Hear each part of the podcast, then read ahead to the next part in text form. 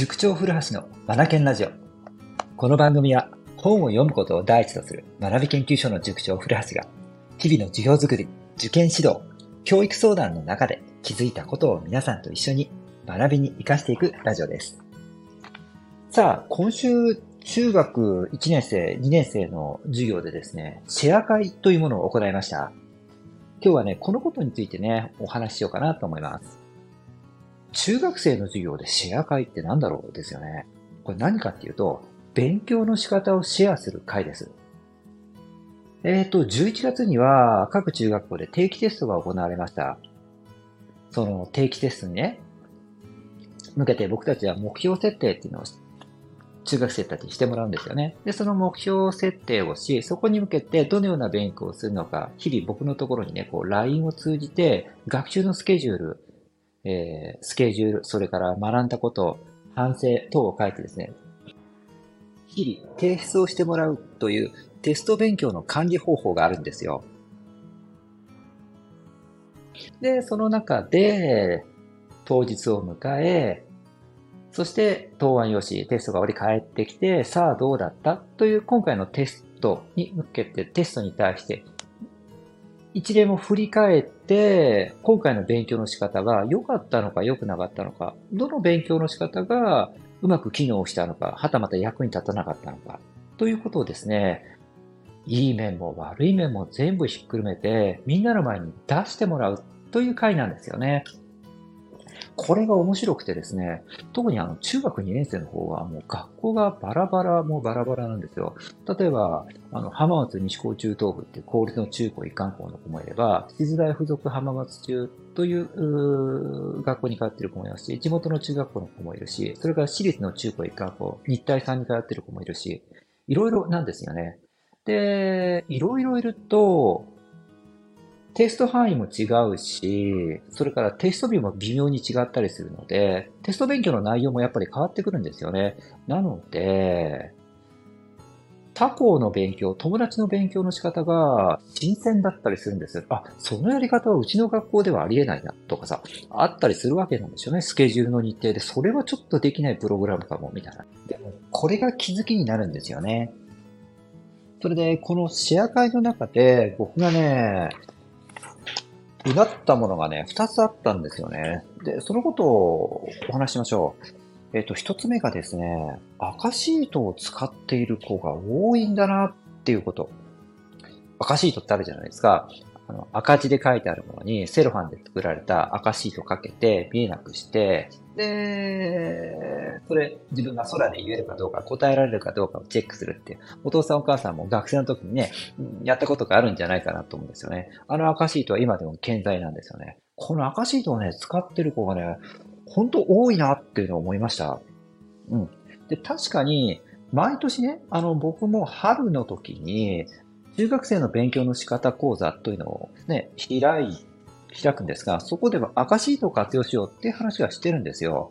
で、えー、まあそれもあるのかもしれないんですが、すごいなと思ったのはね、この僕の提案だけで終わっていないっていうとこなんですよ。ここに自分のオリジナル、アレンジを加えてる赤シートを活用してるってことなんですよね。そんな生徒がね、多くてね、本当にびっくりしましたね。と具体的に言うと、なんていうんですかね、えっと、赤い、もう今赤ペンじゃないんですよね。オレンジペンなんですよね。オレンジペンで書いて、で、そこに赤シートをかぶせて覚えたかどうかをチェックする。まあ、これがね、デフォルトの使い方かなと思うんですよ。でね、うちの中学生とは違うんですよね。ここにアレンジ加えるんですよ。なんとこの先のことまで考えていくんですよね。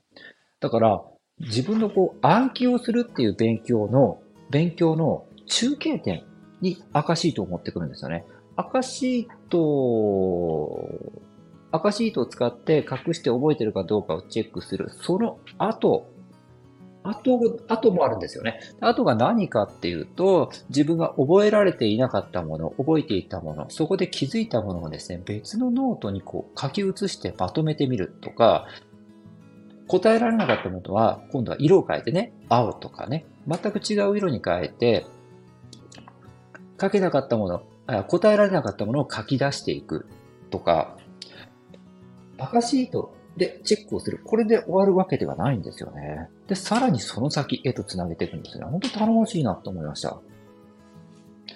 それからね、もう一つ印象に残ったことがあって、それがね、ホワイトボードの活用なんですね。今、ホワイトボードを使う子多いんですね。びっくりしました。ホワイトボードって言っても、あの、まあ、部屋の中に置けるサイズですよね。でも小さくはないんですよ。大きいですよ。うん。大きなホワイトボードに自分の暗記したいもの、覚えたいものを書くんですよね。それで、それをしばらく、書き込んだら、しばらくの間置いておいて、まあ、部屋に入るたびにそれを見たりとか。で、覚えたら消して、また次のものを書いたりとか。で、常にこう目に触れるようにして覚えていく。覚えていく使い方。それから、ホワイトボード、大きいホワイトボードですから、そこに目いっぱい覚えたいものを大きな字、大きな図として書いてですね、定着を促す使い方。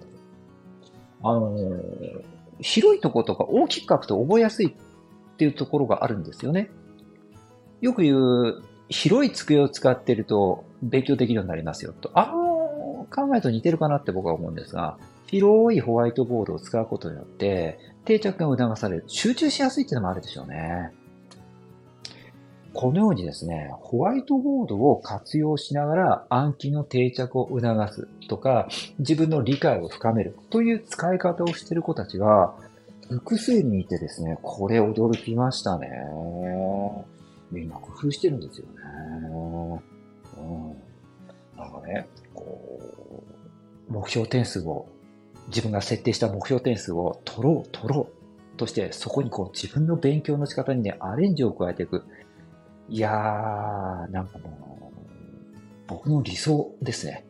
うん。自分の勉強の仕方に甘んじない。僕が教えた勉強の仕方だけでよしとしなくて、自分が結果を出すためにどうしたらいいのかっていうことで、そこにアレンジを加えていくんですよね。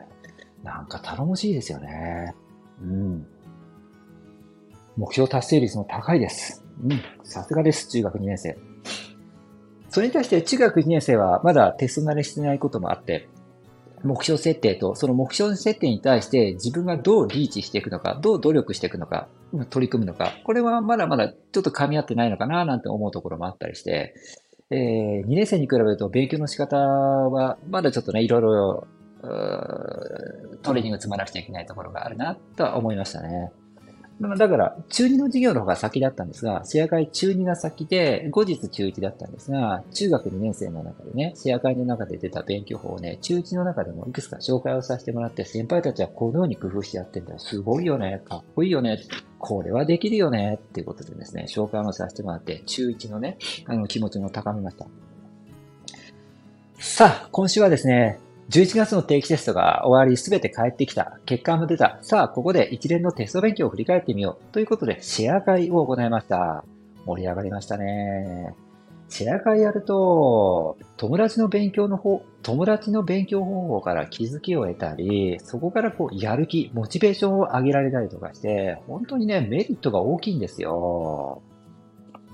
このシェア会ね、うん、引き続き、これからもね、大事にしていきたいなと思ってます。大きなテストが終わった後にはシェア会ですね。これ、すごく大事だと思います。さあ、今日も最後までお聴きくださりありがとうございました。Read more, learn more, change the group. 素敵な一冊を。